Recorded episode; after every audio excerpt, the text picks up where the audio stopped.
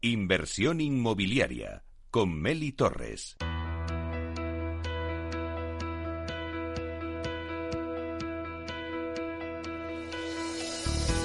Aula de Innovación.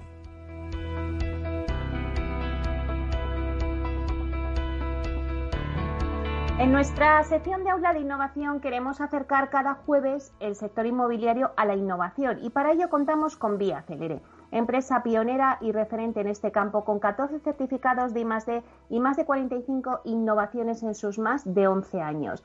Comprar una casa es una de las decisiones más importantes de nuestra vida. Durante el proceso de compra surgen dudas sobre muchos conceptos. Para resolverlo, Vía Celere ha creado la Wikicasa, donde semanalmente les contamos en nuestra aula de innovación terminología relacionada con el sector inmobiliario.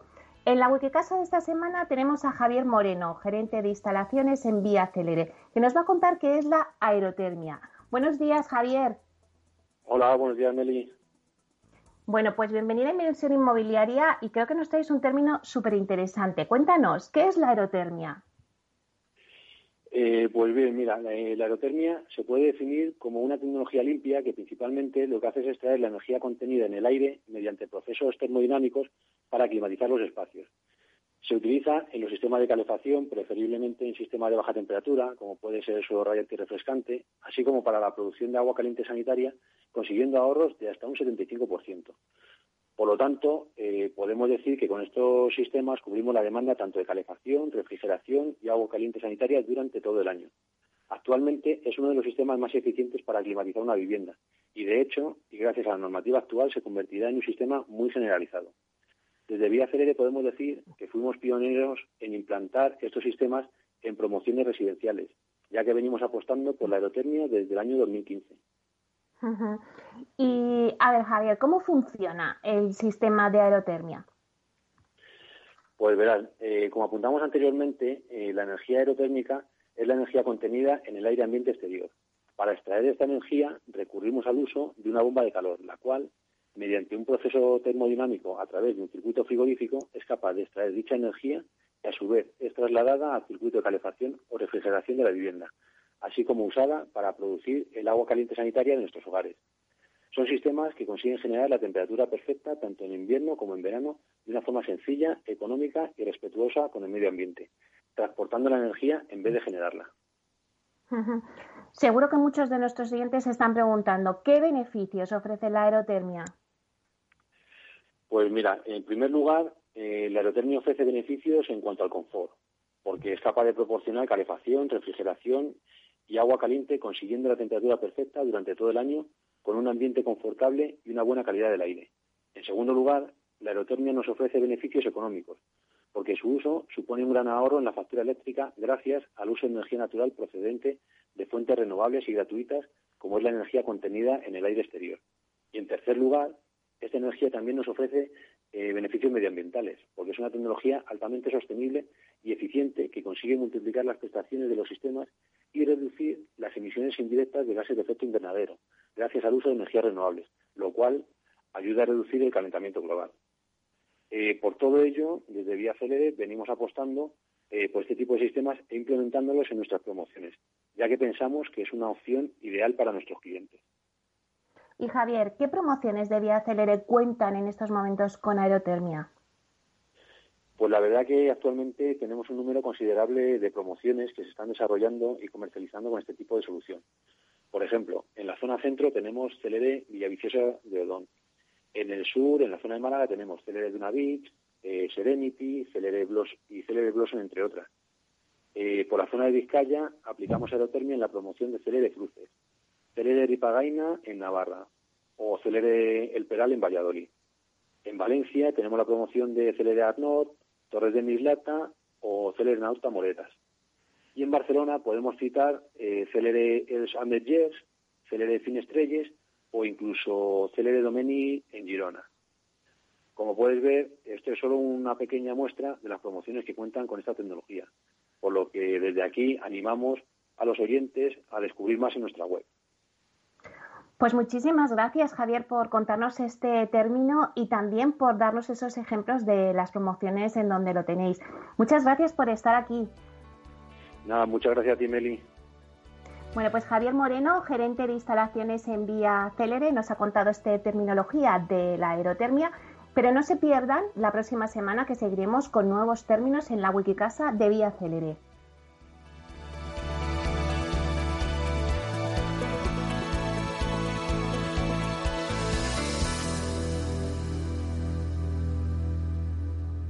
Inversión inmobiliaria con Meli Torres.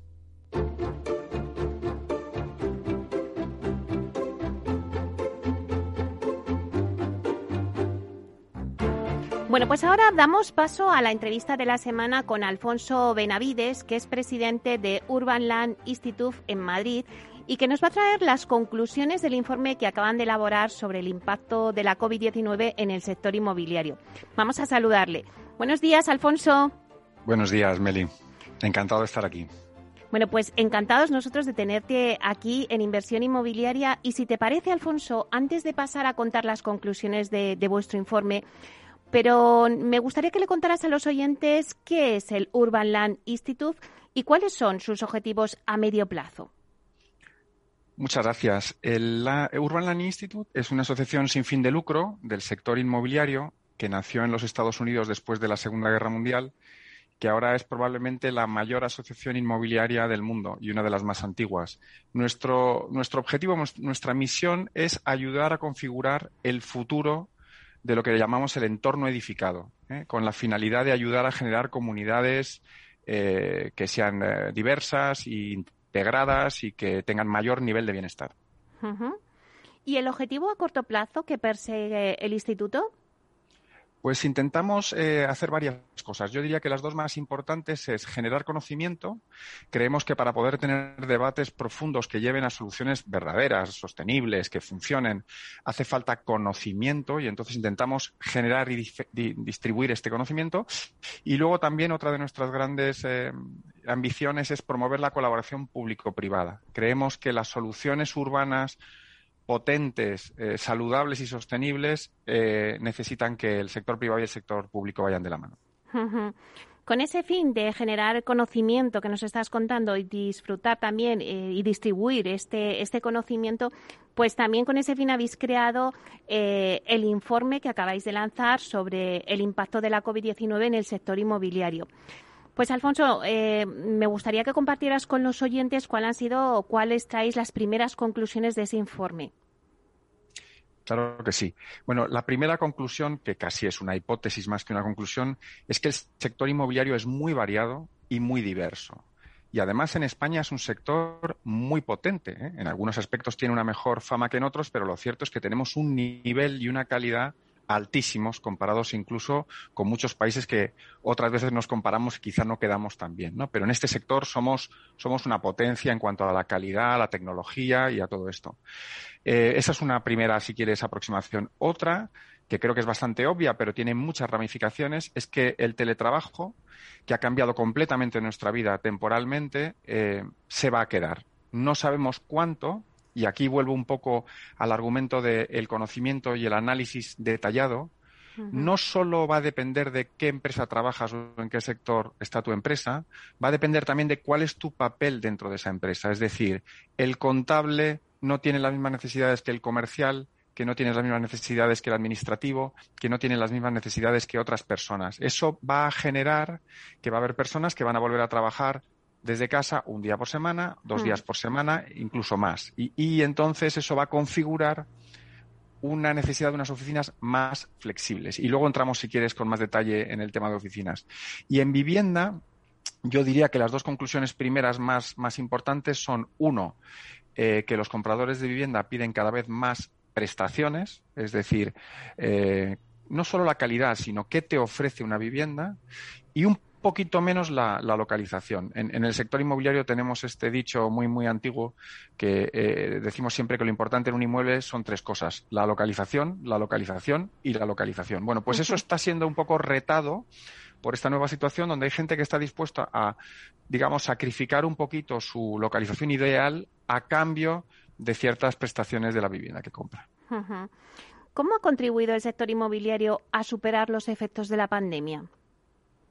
Bueno, hombre, yo creo que a veces no lo pensamos, pero vivimos en un inmueble, trabajamos en un inmueble, vamos al médico en un inmueble, nos divertimos muchas veces, no siempre porque a veces lo hacemos al aire libre, pero ocio, mucho de nuestro ocio es un inmueble. ¿Eso qué quiere decir? Que cualquier solución, sea con distanciamiento social, sea con un límite de aforo, sea con ventilación, al final mm, requiere un inmueble. Es decir, incluso todos los que hemos estado dando clase o recibiendo clase online durante un año entero, estamos deseando que por lo menos una parte de nuestra formación, de nuestro trabajo, de nuestro desempeño, vuelva a ser presencial. Y eso va a ocurrir en un inmueble. Y por lo tanto, lo que el reto y lo que está haciendo ya el sector inmobiliario es experimentar con nuevas formas de oficina, experimentar con nuevas prestaciones de vivienda para atender a esa necesidad de bienestar eh, de nuestras comunidades.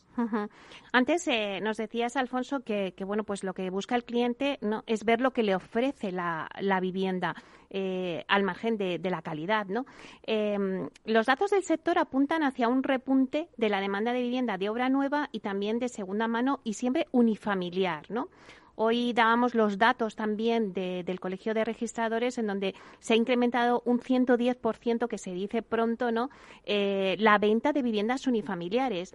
Em, me pregunto, ya que te tenemos eh, con nosotros en esta mañana, ¿qué características específicas buscan actualmente las familias cuando van a comprar una vivienda? Pues Muchas gracias. Es cierto que en este periodo de 12 meses, que ha sido tan impactante y tan, digamos, raro de alguna manera, eh, la vivienda que más se ha resentido ha sido la vivienda urbana de segunda mano en zonas muy densas, ¿vale? Esa es la que realmente ha sufrido un poco más en las ventas y, por lo tanto, las que se han producido, los precios han sido un poco más moderados. Pero la vivienda nueva, eh, plurifamiliar, pero fuera de los centros muy concentrados de población, y la vivienda, como has dicho tú, de segunda mano, eh, unifamiliar están teniendo las mejores ventas de los últimos cinco años. Es decir, eh, están vendiendo más que antes del COVID.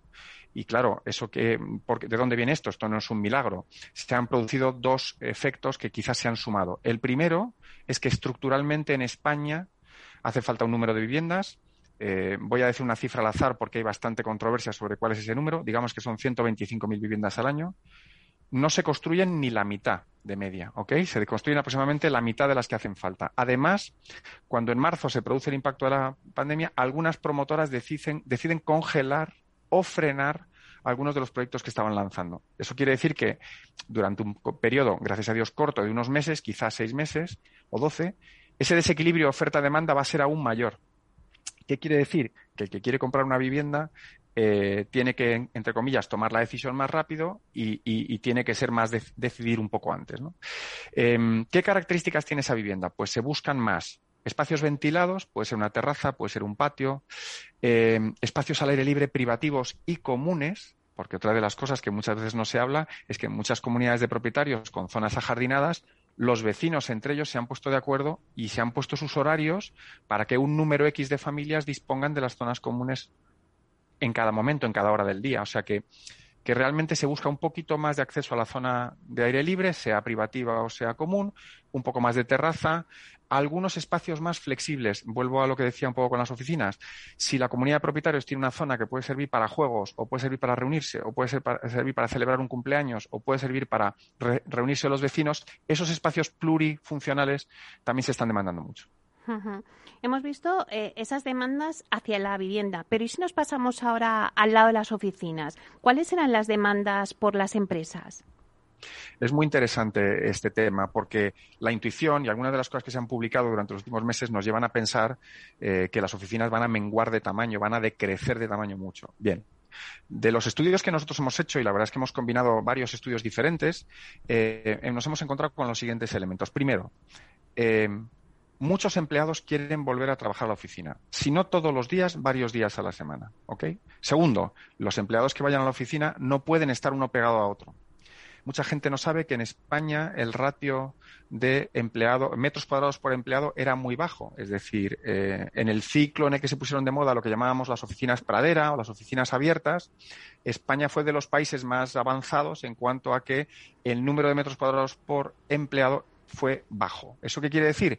Que están muy juntos y que con el COVID no podemos estar tan juntos. Por lo tanto, incluso los días que solo estén en la plantilla en la oficina el 20, el 30, el 40% de los empleados, como tienen que estar más lejos, a corto plazo, inmediatamente, eh, podemos pensar a 6, 12 meses, no va a haber una gran reducción de espacio. Más adelante mm, eh, veremos. Entonces, ¿qué le está ocurriendo a la oficina? Que la oficina fundamentalmente está teniendo que volverse mucho más flexible, mucho más adaptativa. El departamento de contabilidad, lo que llamamos la, la implantación o el layout de cómo están los empleados va a cambiar el departamento comercial también, el departamento creativo también, la dirección general va a cambiar, las zonas comunes van a cambiar. Em, y entonces, ¿qué es lo que se necesita o qué se ha exigido o demandado ya? Flexibilidad. Es decir, los inquilinos y los usuarios están pidiendo a los propietarios, necesitamos oficinas que podamos usar de diferentes maneras en diferentes momentos. Claro, en, ese, en esa nueva concepción de flexibilidad, eh, todos ahora mismo nos estamos preguntando cómo va a ser la vuelta a las oficinas. Se habla mucho, es un tema ahora mismo que está en boca de todos, ¿no? Em, ¿Cómo crees tú, Alfonso, que va a ser la vuelta a las oficinas?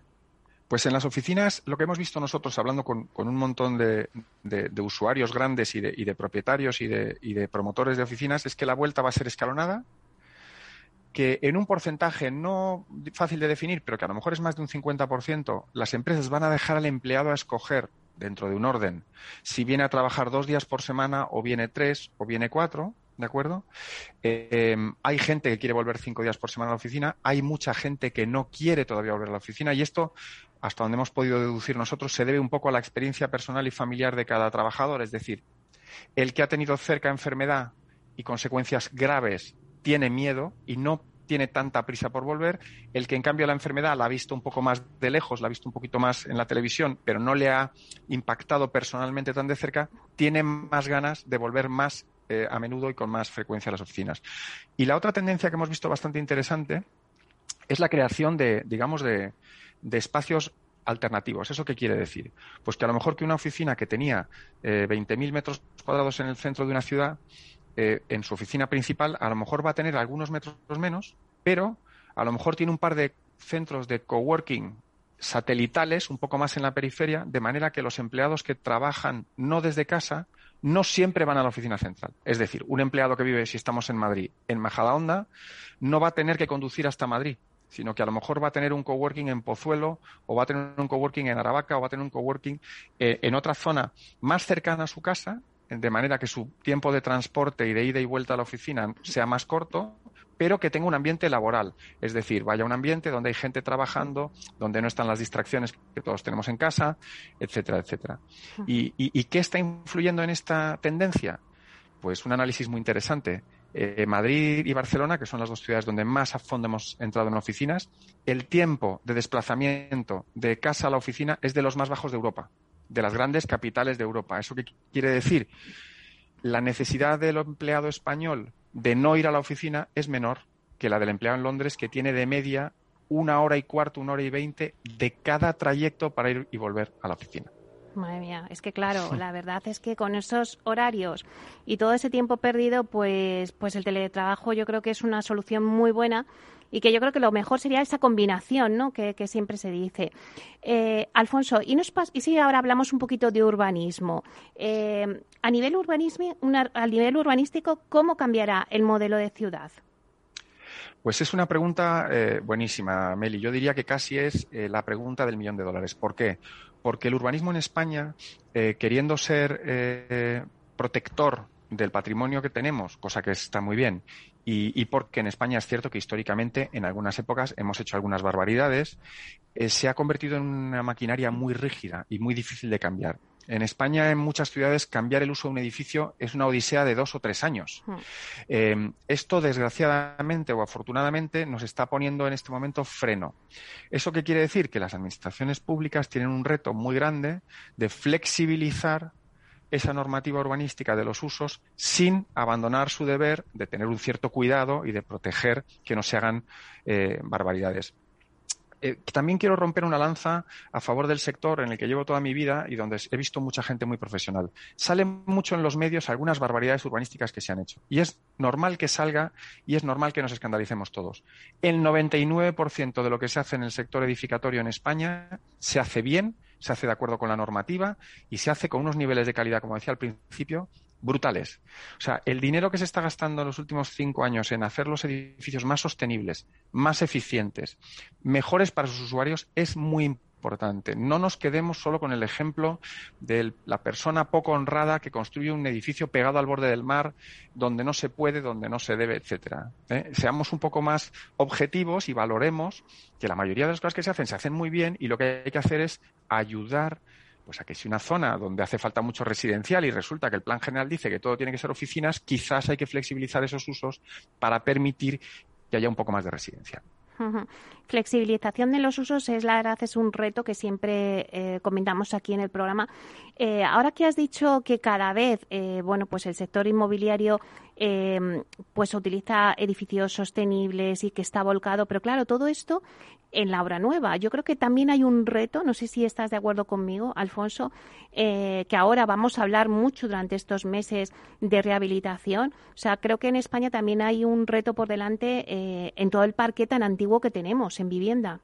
De hecho, es nuestro reto mayor, porque el parque, si pensamos lo que se va a edificar y promover en los próximos cinco años, el 98% del parque inmobiliario ya existe. Es decir, en los próximos cinco años vamos a construir el 2 o el 3%. Pero tengo una buena noticia aquí, eh, es una cosa pública y notoria, pero quizá nuestros oyentes no lo saben.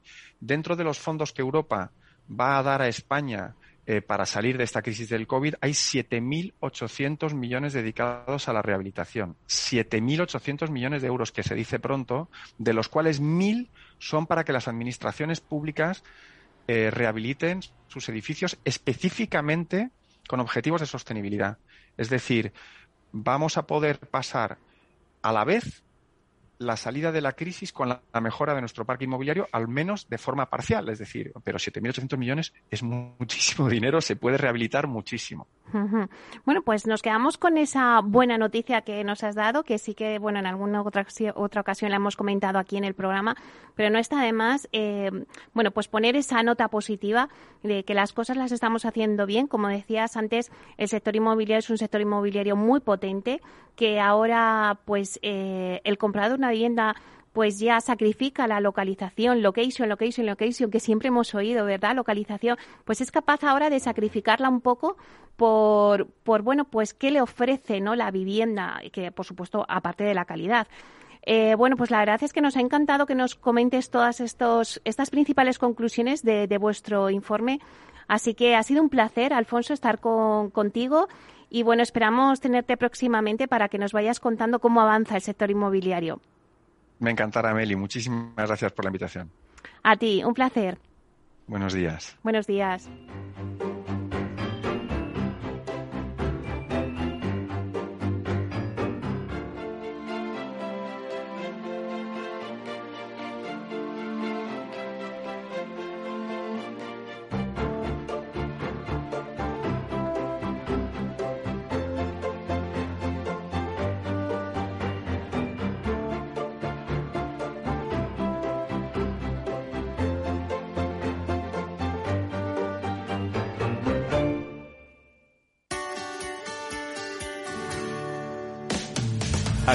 En Capital Radio, está el programa más divertido y de mayor influencia en el mundo del capital humano. Todos los viernes a la una de la tarde, únete a Humanos en la Oficina, presentado y dirigido por el speaker internacional Miguel Ángel Pérez Laguna. Un programa donde el talento es protagonista en un formato innovador e irresistible que ya se escucha en 13 países. No te lo pierdas.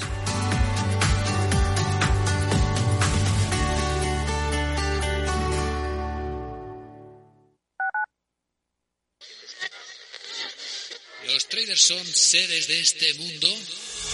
Operación Trader. ¿Te atreverías?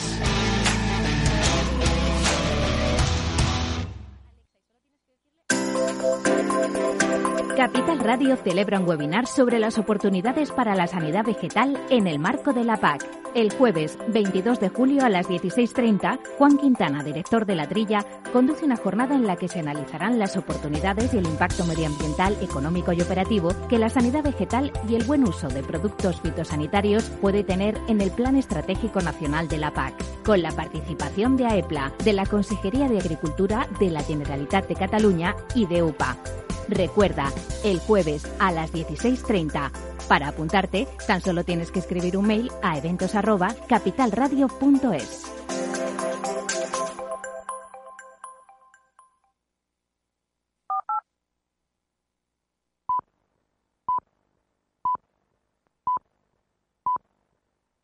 Inversión inmobiliaria con Meli Torres.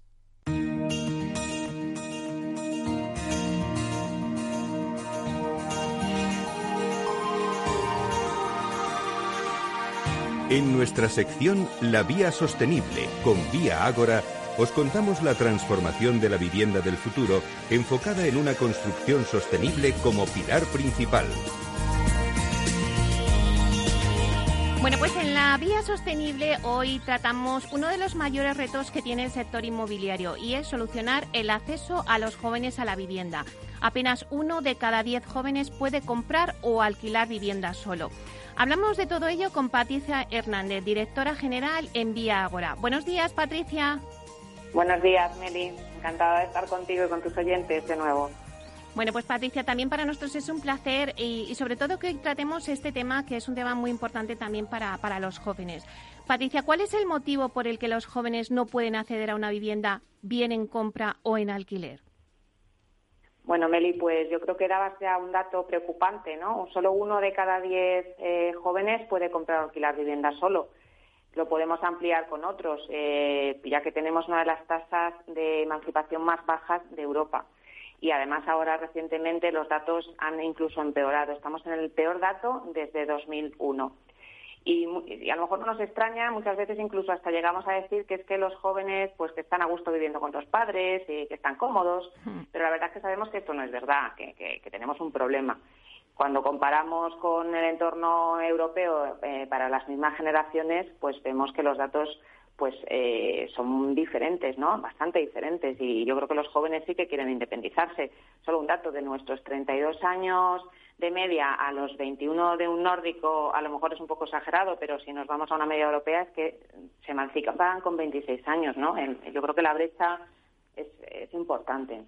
Y, y, a mí me parece muy interesante, en los últimos días se ha publicado un informe del Banco de España, precisamente que abordaba este tema de condiciones económicas de las generaciones jóvenes y apunta al problema principal, y bueno, pues las condiciones laborales, ¿no? Están en, yo creo que en la raíz del problema. Los jóvenes tienen salarios muy bajos, se enfrentan a las mayores tasas de desempleo, temporalidad y parcialidad y en definitiva pues tienen una gran incertidumbre sobre su renta futura. Y la pandemia además pues no ha hecho sino agudizar este problema. Y en definitiva, Meli, es que la capacidad de acceso para las nuevas generaciones es muy baja y como digo, es que se está, se está empeorando, ¿no? Entonces, Patricia, tener un mercado eh, de propiedad desequilibrado, pues también trae, trae nuevos problemas. Claro, eh, ese mismo informe del Banco de España nos aporta un dato muy interesante. Dice que en el periodo de desde 2014 a 2017 el porcentaje de menores de 35 años que vivía de alquiler se ha incrementado en 12 puntos porcentuales, llegando hasta el 43%. ¿Y esto qué significa? Pues significa que ha habido una expulsión importante de jóvenes como demandantes de vivienda en compra que como no pueden comprar, tienen que alquilar. Y esto ha contribuido al incremento de los precios del alquiler. Y, encima se genera otra derivada, y es que el consumo de los ingresos familiares que representa ahora estos alquileres supera en muchísimos casos el 30%. Y como sabemos que no van precisamente sobrados de renta, pues al final se genera otro efecto pernicioso, y es que no pueden ahorrar. Y al final es la pescadilla que se muerde la cola, Meli. Mm.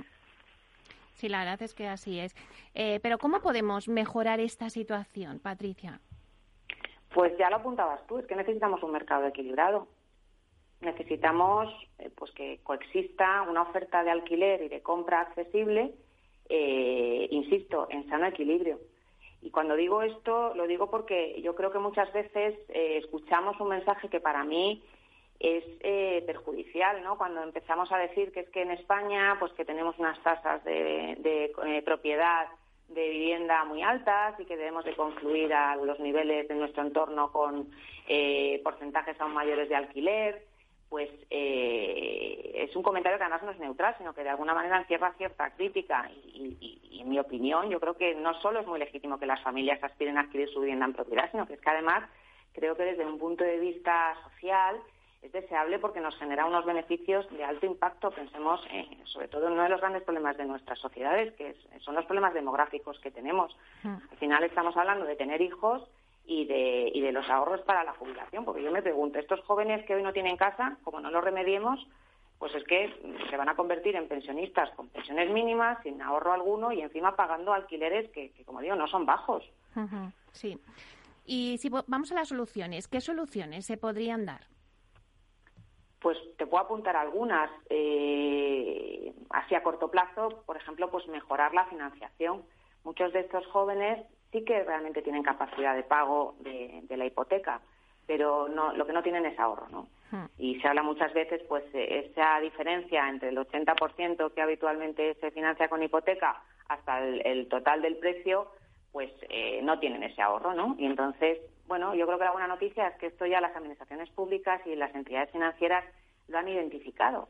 Y, por ejemplo, oye, pues, eh, por ejemplo, hace poco, ¿no? El Banco Santander ha anunciado su hipoteca joven para vivienda, para primera vivienda, extendiendo hasta el 95% la hipoteca con aportación de otras garantías. Yo creo que estas iniciativas, que no es exclusiva del Banco Santander, pero es el que más difusión le ha dado, pues son súper interesantes.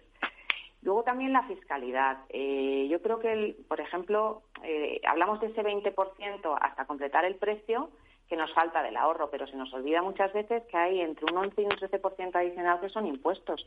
Entonces, mm, sería muy descabellado mm, intentar eh, abordar una reforma de manera que los tipos de IVA y de AJD para la primera vivienda de jóvenes fueran similares a los de la vivienda protegida. Yo creo que no. Y luego otras veces eh, para la vivienda en alquiler. Es que aquí quizá no se trata tanto de incentivar fiscalmente, sino de no desincentivar. Es que mm. La fiscalidad de la promoción de viviendas para alquiler es que está claramente desincentivada con tipos de IVA al 21% que muchas veces eh, acaban representando un coste, si no en su totalidad, en gran parte, ¿no? Y yo por último apuntaría que siempre es un factor también importante y que no hay que restarle importancia, pues la agilización de simplificación de los procesos burocráticos, que ya muchos ayuntamientos y comunidades creo que están dando pasos positivos en, esta línea y que estoy segura y espero que la digitalización al final, oye, pues contribuya a todavía avanzar más en esto, ¿no? Eh, la verdad es que estas soluciones eh, son las principales que nos has marcado Patricia, y por ejemplo en Madrid ya se están dando algunos pasos. Eh, Díaz Ayuso anunció el programa Primera Vivienda con ayudas a jóvenes que quieren comprar una casa. Luego también está el Plan Vive para el alquiler, que bueno, pues la verdad es que ha marcado un hito en Madrid con este plan del alquiler. Eh, ¿Crees que hay que seguir por esta línea con una colaboración público-privada?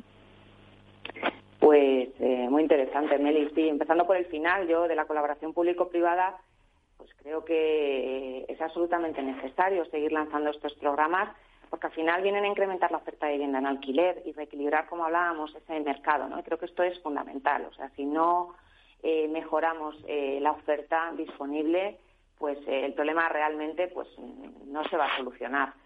Y, otro tema interesantísimo que, que abordas, el tema de los avales. Efectivamente, la Comunidad de Madrid ya ha anunciado la tramitación del Plan Primera Vivienda, 12 millones de euros para avalar al menos unas 5.000 hipotecas, han, marcado, ¿no? De madrileños hasta 35 años. Pero es que Murcia ya ha tomado la delantera con estos programas, ya está avalando a través del Instituto de Crédito y Finanzas de la región de Murcia.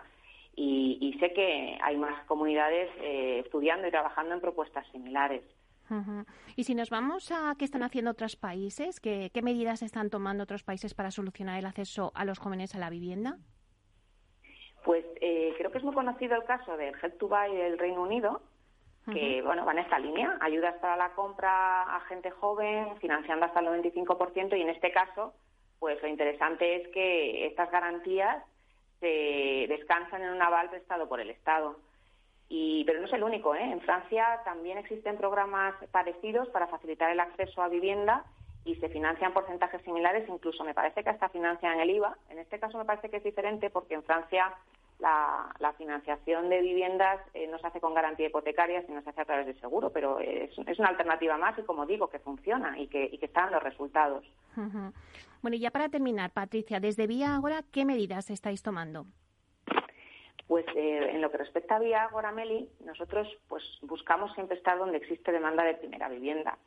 Y, y, en esta línea nosotros siempre ponemos el foco en suelos pues, que estén en periferias de núcleos urbanos, zonas bien localizadas, apostamos de forma especial por nuevos barrios y ubicaciones con producto que esté bien comunicado y que sea asequible, que al final entiendo que son los que van a tener mayor accesibilidad para esta demanda joven de la que estamos hablando hoy. Una demanda que, oye, que hace un esfuerzo para que su vivienda y que no se conforma con una vivienda de mala calidad, sino que quiere una vivienda pues de calidad, sostenible, con espacios comunes sobresalientes.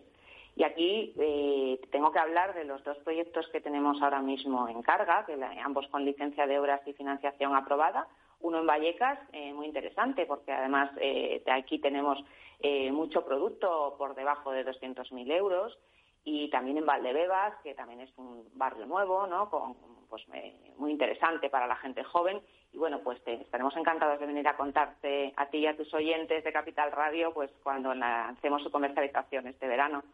Pues nada, Patricia, eh, lo esperamos ansiosos que nos cuentéis esos dos proyectos. Así que muchísimas gracias por estar aquí en la Vía Sostenible y por tratarnos este tema de hoy tan interesante del acceso a los jóvenes a la vivienda. Muchas gracias. Muchas gracias a ti, Meli. Un abrazo. Hasta pronto.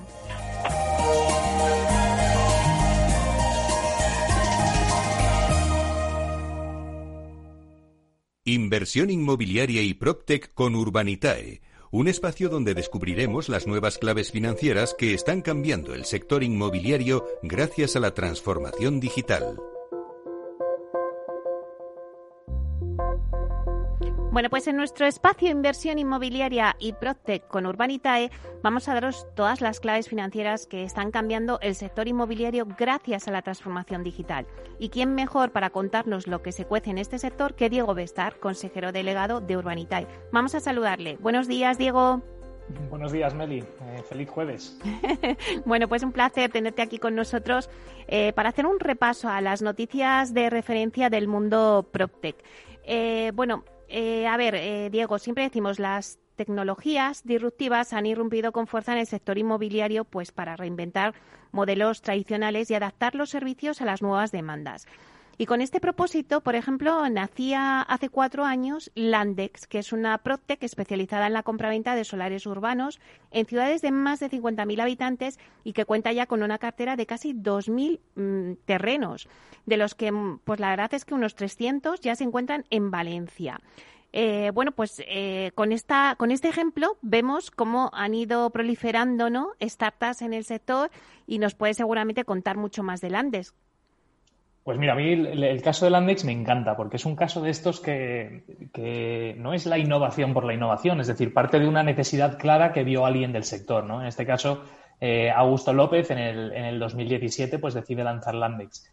Y Augusto venía de estar más de cinco años como responsable de expansión de una promotora. Básicamente, un responsable de expansión de una promotora se pasa todo el día buscando suelos en zonas que tengan sentido, donde haya mucha demanda y, y, poca oferta, se pasan todo el día buscando terrenos eh, para, para, poder pues, comprarlos y, desarrollar promociones nuevas, ¿no? que es la, manera que tiene una, una, promotora de expandirse. Entonces, claro, a gusto se ve, ve que no hay ninguna, ninguna digitalización hecha en este sector, que es todo muy eh, artesanal, como aquel que dice, ¿no? de tener que ir físicamente eh, y visitar los pueblos y hablar con los vecinos y para conseguir esos, esas parcelas, ¿no? esos, esos suelos, esos terrenos y, decide pues montar algo que utilice la tecnología para cambiarlo, ¿no?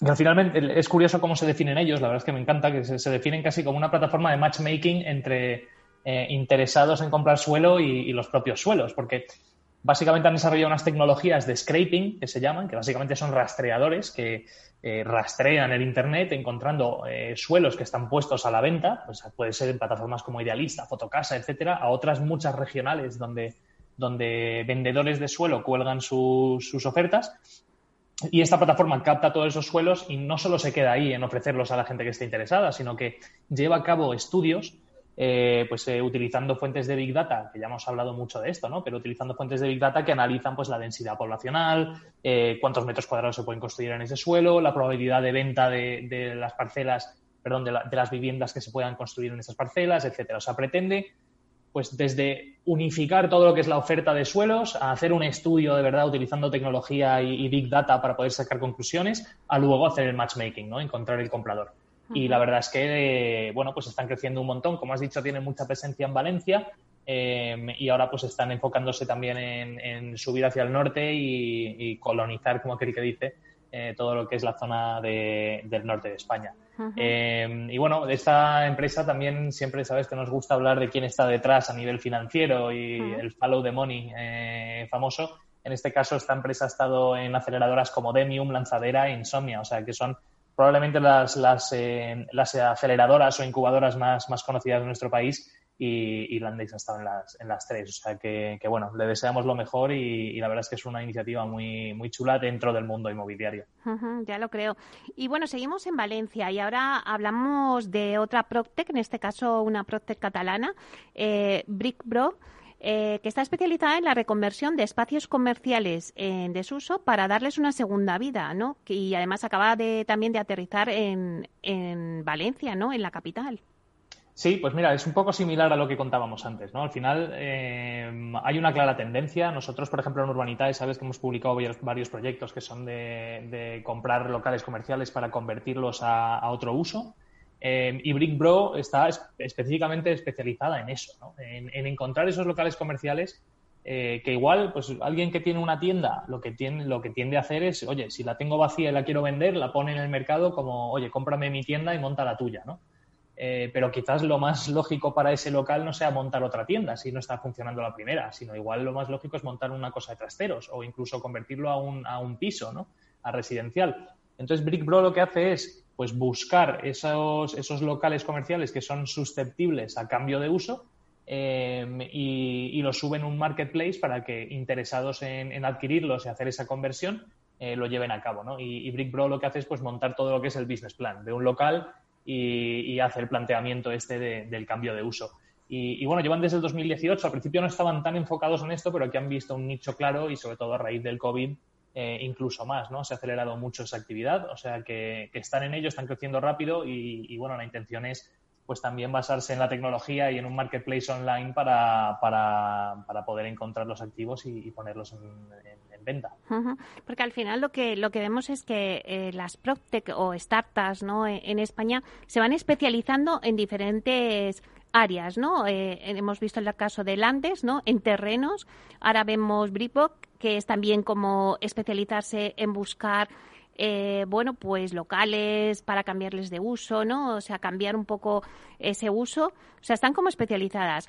Eh, pero si nos vamos, por ejemplo, a Europa, hay otra de las Proctes que se llama Plan Radar, que, bueno, pues la verdad es una de las empresas tecnológicas con mayor potencial, ¿no? Sí, a ver, esto probablemente no le suene a prácticamente nadie, a no ser que esté aquí gente puramente de la promoción, promoción inmobiliaria dura o del sector construcción, ¿no? Pero no es una empresa que vaya a dar servicio al, público en general. Pero curiosamente es la empresa PropTech europea considerada con más potencial. Es decir, ya la están llamando eh, un unicorn. Un, unicornio en este mundillo es una empresa que vale más de mil, millones de euros. Eh, entonces, bueno, ¿por qué vale tanto esta empresa? ¿no? Eh, Plantadar, ¿qué es lo que hacen? Básicamente, bueno, antes de, contaros por qué y qué hacen, os cuento algunas cifras. ¿no? esta gente está creciendo en, en cifra de usuarios entre un 5 y un 8 mensual. O sea, que hablamos que si siguen esta trayectoria, van a pasar de tener 10.000 usuarios en el 2020 a superar la barrera de los 100.000 en, en este primer trimestre del 21. Em, y en el 2020 hicieron la ronda más grande eh, llevada a cabo en la historia de una PropTech europea, que, fue una ronda de 30 millones de euros. O sea que están teniendo una trayectoria tremenda. ¿Y qué hacen, básicamente? Pues esta gente, y hablamos muchísimo de la digitalización del sector inmobiliario, de la construcción y tal y cual, pero estos básicamente lo llevan a cabo. Es decir, tienen una herramienta de gestión de lo que es una promoción inmobiliaria que, básicamente unifica a todos los, a, todos los eh, personajes o a todos los eh, los que intervienen en una obra. Pues desde el jefe de obra al arquitecto, eh, al, que lleva la electricidad, es decir, monta los planos de, obra, eh, tiene unos cuadros de gestión de cuándo tienen que entrar los carpinteros, cuándo tienen que entrar pues el, jefe de obra para gestionar las, las certificaciones, los arquitectos, o sea, básicamente unifica todo lo que es el mundo de la construcción y la, y la promoción y, lo junta todo en, un, en, una herramienta digitalizada, 100% eh, online, eh, que, bueno, pues está cambiando todo, ¿no? Eh, de hecho, explicaban en una, en una encuesta que hicieron hace poco que en varias tareas que llevan a cabo las promotoras y las constructoras utilizando esta herramienta se ahorran de, media cuatro horas diarias de trabajo que antes tenían que hacer físicamente eh, pues eso, quedar con el de instalaciones y quedar con el arquitecto para asegurarse de que estaban todos alineados. Todo esto se hace de forma instantánea desde, desde una herramienta online y hace que todo vaya mucho más rápido. ¿no? Entonces, bueno, están viendo un crecimiento espectacular y, probablemente sea el primer unicornio PropTech europeo que veamos en, los, próximos, en los próximos tiempos. Y Diego, si volvemos al crowdfunding inmobiliario y volvemos a Urbanitae, eh, bueno, creo que esta tarde eh, a las 4 subís un nuevo proyecto, esta vez también de trasteros eh, en Madrid, como me comentaste la, la vez anterior. Sí, la verdad es que, Meli, me, da un poco de reparo hablar de ello en, así en abierto, porque es que tenemos la certeza de que se va a cubrir en cuestión de segundos. Es decir, ahora mismo tenemos una demanda espectacular, eh, mucha más demanda de la que de la que suplimos ahora mismo con el con, bueno, con los proyectos que subimos y este esta tarde subimos este proyecto de trasteros. Es un promotor con el que ya hemos hecho cuatro proyectos anteriores que han dado excelentes resultados. O sea, el promotor, la verdad es que a los resultados que se esperaban, pues los ha multiplicado casi por dos. Eh, ha reducido los plazos, ha mejorado las rentabilidades. O sea que tiene un seguimiento muy activo en nuestra base de inversores y, lo que estamos viendo es que podríamos hacer un ticket de 10 veces el tamaño y lo cubriríamos también esta misma tarde. O sea que en este caso vamos a subir 500.000 euros a la plataforma y, y, esperamos que se fonde esta misma tarde. O sea que bueno, muy contentos de volver a trabajar con este promotor y activos también buscando más proyectos, a ver si, logramos darle algo más de aire a, nuestra base inversora y que puedan invertir algo más. Porque, bueno, en concreto los trasteros, que me dices que, bueno, que en, cuestión de segundos va a estar, va a estar cubierto el ticket, eh, ¿por qué es tan eh, atractivo este producto inmobiliario eh, para el inversor? O sea, mm, es verdad que siempre hablamos de garajes, o sea, pero es que trasteros eh, bueno, pues ¿qué tiene, qué rentabilidad tiene por qué es atractivo? Pues te cuento, es atractivo por varias razones. Yo creo que tres principales. La primera, el track record que tiene este promotor en nuestra plataforma. Este promotor ya es conocido, ha hecho cuatro proyectos muy similares a este en el pasado que han funcionado muy bien, como te comentaba.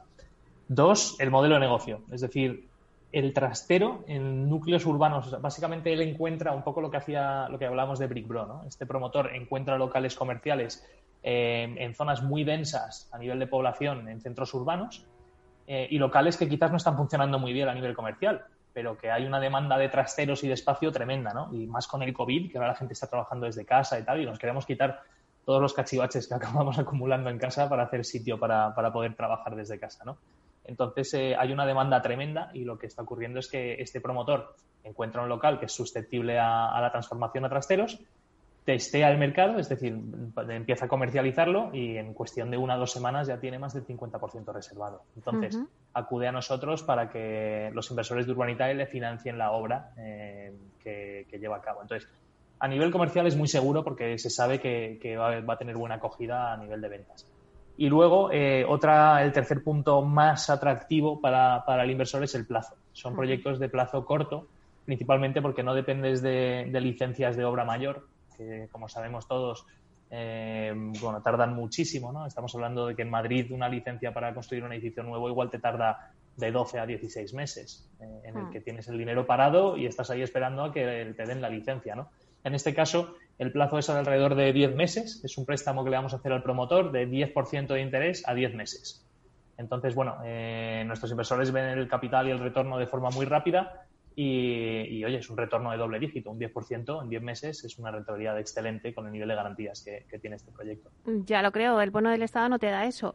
Em, y bueno, pues Diego, no sé, ya nos queda muy poquito para terminar contigo, pero eh, cuéntanos qué tenéis preparado para los próximos días, porque es que no me creo que, no tengáis ya nada entre manos y que no estéis ya organizando alguna.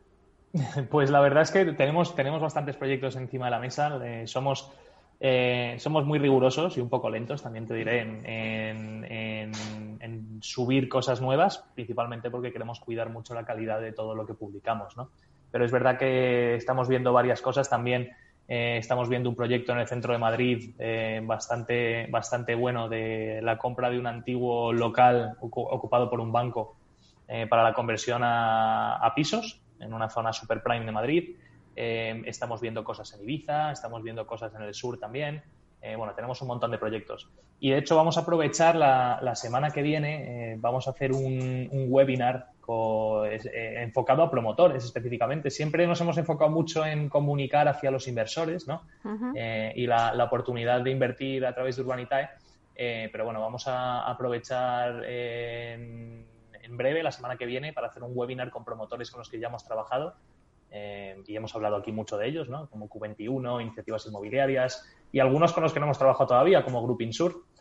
Y, bueno, vamos a hacer un, webinar especializado en la financiación alternativa, el por qué deben los promotores acudir a financiarse en, plataformas de crowdfunding como Urbanitae, etcétera. O sea que también es importante que crezcamos por el lado de los promotores y en ello estamos.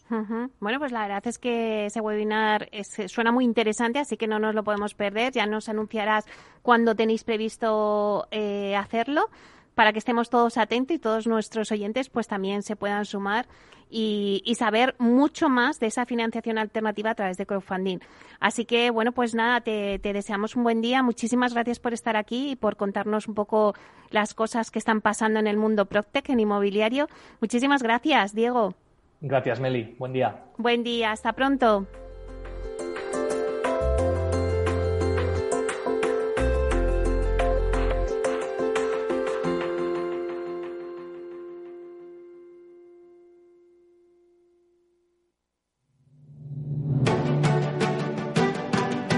Piscina infinita, una terraza con vistas, un gran salón para invitar a la familia o todo a la vez. No importa lo que estés buscando para tu nueva casa, en Aedas Homes lo hacemos realidad. Entra en aedashomes.com y sal de la fila de los que sueñan. Aedas Homes, tu casa, por fin.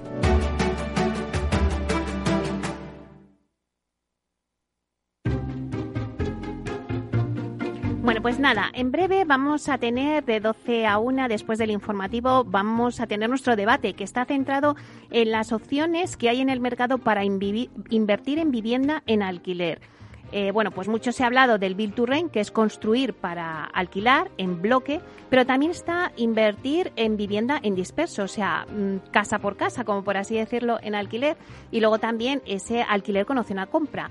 Así que ahora todo esto lo vamos a tratar con Antonio Carroza, consejero delegado de Alquiler Seguro, Andrés Orcajada, consejero delegado de, Tectun y Juan Manuel Bello de León, consejero delegado de Bidoki. Todo esto en breve, después del informativo de las 12.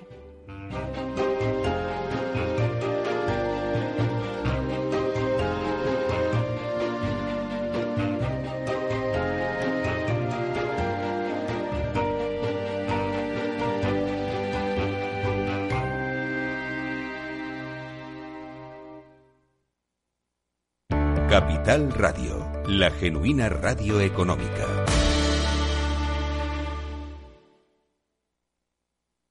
Amaneces antes que el sol y conviertes la vida en nueva vida. Y alimentas el futuro de los tuyos. Te proteges de enfermedades. No te rindes ante las adversidades. Y cada día empiezas de nuevo. Eres de una naturaleza especial. Por eso hay un seguro especial para ti. Agroseguro. Más que un seguro. Tu radio en Madrid 105.7, Capital Radio. Memorízalo en tu coche. Si te gusta la cocina gallega de siempre, en el Mesón Gallego 1 y el Mesón Gallego 2 encontrarás los mejores pescados y mariscos de las costas junto a recetas de la Galicia interior, además de las carnes de Sanabria y los mejores embutidos de Zamora y nuestra terraza. Te esperamos en la calle Muller 35, teléfono 91 579 3623 y en la Plaza de la Remonta 13, teléfono 91 579 0769. Una recomendación del programa gastronómico Mesa y Descanso. Gráficas Naciones. Más de 50 años de experiencia en el sector de las artes gráficas. Apostamos por la última tecnología tanto en impresión offset como en digital y gran formato. Realizamos todo tipo de impresión. Tarjetas de visita, folletos, libros, vinilos, decoración y montaje de stands. Más información en el 91 629 2145 o en gráficasnaciones.es. Disfruta de la mejor cocina gallega en Montes de Galicia. Todo un clásico moderno en el barrio de Salamanca. Disfruta de la variada dieta atlántica, de las mejores carnes y pescados tratados con respeto y transparencia y regados con una de las mejores bodegas de la zona. En grupo, en familia o en pareja, Montes de Galicia te ofrece el espacio perfecto en cada ocasión.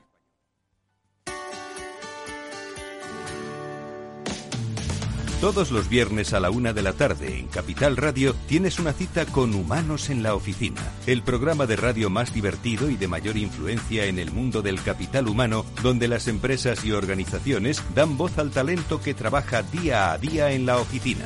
Un formato pionero creado por el galardonado speaker internacional Miguel Ángel Pérez Laguna.